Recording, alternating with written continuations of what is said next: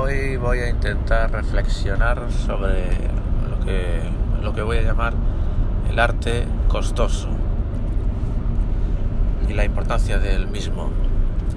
¿Qué es lo que llamo yo el arte costoso? Pues cualquier tipo de arte, ves una arquitectura, una, eh, una película, una animación, un dibujo cualquier cosa que, cueste mucho trabajo hacer en comparación con, eso mismo pero sin trabajo se me ocurrió ahora mientras iba en coche y vi en un bosque un bosque medio quemado vi como una pintura en uno de los troncos y me acordé de estos dibujos que son pintados sobre troncos y que vistos desde un punto concreto pues ves, ves todo el dibujo, ¿no? Ves todo un dibujo pintado en diferentes troncos y que todo toma sentido, ¿no? Pero solo visto desde un punto de vista muy concreto, ¿no? Y el, pintor pues lo hace de una manera muy costosa, obviamente. Tiene que mirar que el dibujo vaya encajando, volver al punto de, de mira, mirar a ver si coincide, volver a retocar. Bueno, es un trabajo costoso, hay que hacerlo a mano y tal. Pero me estoy imaginando la, posibilidad, la opción de que se pudiera hacer eso de manera medio automática, con una máquina, pues una especie de proyector que proyectase y a la vez imprimiera o así, o que al menos proyectara la imagen sobre los troncos y luego varios pintores pues rápidamente fueran pintando eso eso que se proyecta pues con, eh, con la mano no pero manera pues totalmente mecanizada, ¿no? Y hacer dibujos de esos muy rápidos sobre el monte. Y crear una especie de Disneylandia con, esos dibujos hechos un poco de fábrica. ¿Qué pasaría? Que en cuanto el, el, el espectador, el cliente, bueno, tos mañanera, en cuanto el espectador, barra cliente o como se le quiere llamar, viera ese dibujo y supiera cómo se hizo, que se hizo con una especie de máquina, una especie de imprenta, proyector imprenta, proyector impresora, y se hace como churro sin ningún esfuerzo, en una hora tienes ya el dibujo hecho, pues pierde eh, no toda la gracia, pero sí el 90% de la gracia. Para mí al menos lo, perdería. Saber que está hecho de manera tan fácil, ¿no? Con una máquina ya, que, que ya lo hace como churros sin ningún esfuerzo, que no, hay, que no te imaginas detrás a ese pintor haciendo la mano, volviendo al punto de, al punto de mira y mirar a ver cómo que, falló, volver a retocarlo, no sé qué, sabiendo que no existe todo ese trabajo detrás, todo ese esfuerzo, todo ese sufrimiento, pues la gracia para mí la pierde en, un 90% al menos, al menos. Y para mí el arte es eso. las películas, cuando una película, por ejemplo, siempre recuerdo la, un momento del making of de Matrix. Matrix, los directores querían hacer una escena cuando el helicóptero se estrella contra un edificio de cristal, con unos ventanales de cristal, y los directores propusieron pues eh, que cuando el helicóptero se estrellara en el medio de esos cristales, que se creara como una onda acuática, ¿no? como una onda de agua, pero con cristales estallando, ¿no? haciendo una onda en todo el edificio es, eh, que es pura estética, o sea, no, es real, no, ocurre eso cuando se estrella un helicóptero contra, contra un edificio de cristal, simplemente se crea un agujero y tal, se rompe, bueno, no crea una onda para nada, ¿no? Pero da igual, ellos querían hacerlo por, por pura, por puro espectáculo. Y eso les llevó muchísimo tiempo y muchísimo dinero. Tuvieron que poner como bombas y tal, porque eso no está hecho ordenador, está hecho eh, manual podían hacerlo ordenador, supongo, pero quisieron hacerlo manual para hacerlo más esfuerzo. Que eso es otra también. Muchos directores quieren no recurrir a lo digital y hacerlo manual, precisamente por esto que estoy comentando, del arte costoso. Y en Matrix hicieron eso, quisieron hacerlo así, le costó mucho dinero y mucho tiempo. Pero, ¿qué consiguieron? Pues consiguieron hacer un making of más poderoso. En el making of se ve como hicieron un montón de cosas que les costó un montón y el espectador verá que eso luego tiene muchísimo trabajo.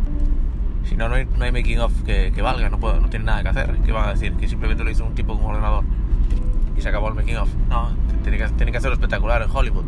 Es como tiene que ser. Hollywood sí sabe hacer las películas en ese sentido. Saben buscar la espectacularidad. Y eso hace que pase más a la historia siempre. En, en animación es quizás el, el kit más de la cuestión, esto del arte costoso. Porque el, en la stop motion, cuando se hacía la stop motion eh, antiguamente, antiguamente hace 30 años, me refiero, Wallace y Gromit, esos muñecos con plastilina, sí, con un esqueleto metálico por dentro para que no se.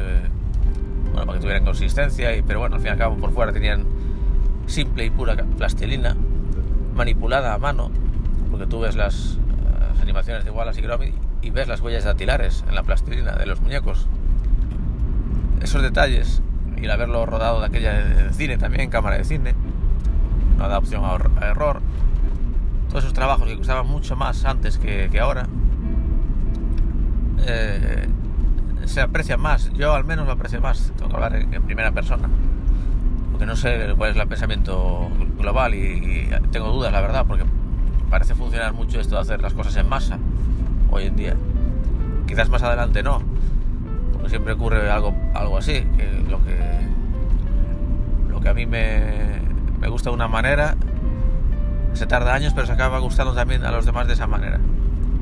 No sé si soy adelantado a mi época o no sé qué pasa, pero todo acaba yendo a, al cauce al que yo ya iba años atrás. Yo cuando era un adolescente era un, un ecologista, empedernido, me llamaban friki. Mi hermana me llamaba friki cuando yo recogía un papel por el suelo. Decía, ¿pero de qué haces friki? Matado. Ahora es ella, con casi 50 años, la que recoge los papeles de, del suelo. Entonces, ¿para qué te ríes? Si sabes que vas a hacer lo, lo, que ya hacía yo antes, siempre. Y ahora soy yo el que no lo hace, porque ahora esa mierda está de moda y yo no me uno a modas. Yo pongo las modas, no, no me uno a ellas, como bien acabáis de ver. El caso es que en la stop motion antes hacía eso, pero ahora se hace con impresoras 3D. Ahora ya los muñequitos están hechos con impresora 3D. Está hecho por un ordenador. Van a ser siempre perfectos. Sabes que todo lo que vayas a ver en, en, animación 3D ya no te va a sorprender, ya no va a ser como ir a ver una obra de teatro, donde sabes que el actor puede fallar. Y ese riesgo es lo que le atrae a la gente que le gusta ir a ver el teatro, ese riesgo en sí. El saber que puede fallar algo, el saber que es todo orgánico, natural. No como una película donde ya sabes que, está, que va a estar bien hecho. De principio a fin. No hay ese riesgo para nada. En stop motion pasa eso ahora. Pasa ese, eso negativo ahora. Y es que sabes que cualquier animación que vayas a ver va a estar totalmente perfecta. Porque si no lo está, de hecho, aún fallando después de estos procesos de impresora 3D y demás, y animaciones ya eh, calculadísimas eh, con, con vídeo y luego reproducidas por, por el animador, etcétera, que el animador ya casi no hace nada porque ya simplemente se limita a seguir unos pasos, o sea, no tiene ya ni creatividad ni nada, no tiene ese riesgo, no tiene esa intuición, no la necesita. Y esas películas que se hacen ahora sabes que van a ser perfectas. Y si, y si, no, y si tienen algún fallo, esos animadores incluso, o esas impresoras 3D, las corregirán también por ordenador, por lo que no van a tener ningún fallo. Y como ya dije en un podcast anterior, al final la, la diferencia entre stop motion y, e infografía, animación por ordenador, es cero. No hay ninguna diferencia. Y eso es un error fatal. La animación por stop motion tiene que notarse que está hecha a mano, tiene que notarse lo orgánico, tiene que notarse los pequeños errores, las huellas dactilares. Eso tienes que notarlo como espectador. Tienes que notar ese trabajo, ese sudor, ese esfuerzo. Y solo notando ese sudor y ese esfuerzo, ese trabajo, es cuando tú, disfrutas de lo que estás viendo. Si tú no percibes y tú, ese trabajo y sabes incluso cómo está hecho, que es de manera totalmente mecánica e industrializada, pues no puedes disfrutar a esos niveles a los que se disfrutaba antes, con trabajos eh, de sudor y lágrimas. Las películas de Disney de, de antaño siempre van a ser mejores que, que, las mierdas que se hagan ahora. Por muy bien hechas que estén, por muy 3D y por muy eh, trabajado que esté todo. Yo como espectador al menos no, no, voy a disfrutar jamás como disfruto viendo 101 dálmatas. donde veo toda la animación, donde veo todas las rayas, donde veo todo el esfuerzo que, había.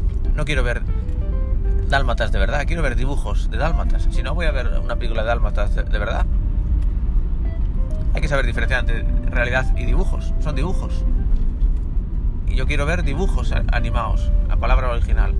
Quiero que sean dibujos, quiero notar que son dibujos quiero notar que están animados. Quiero notar ese esfuerzo del dibujo y de la animación. Y solo así disfrutaré por supuesto me meteré en la película igual. No por ser dibujos y notar las rayas me van a distraer y ya no atiendo a la película. Al contrario, ahí está el, esfuerzo y, la, magia de eso, del cine y de los dibujos animados. estoy viendo dibujos que, no son más que dibujos, no, son, no es nada real, y están animados y noto que están animados, y aún así me estoy metiendo en esa historia. Ahí está la magia. Si tú haces dálmatas súper realistas en 3D de ordenador que, parecen reales y, me meto en la historia, eh, claro que me meto en la historia. Pero es que no tienes mérito ninguno como, como artista, como artista visual. La importancia de notar el esfuerzo del, arte costoso es algo que parece que no, no se está teniendo en cuenta en la, en la actualidad. Y mientras se siga yendo por ahí, se está cometiendo un grave error, para mi gusto.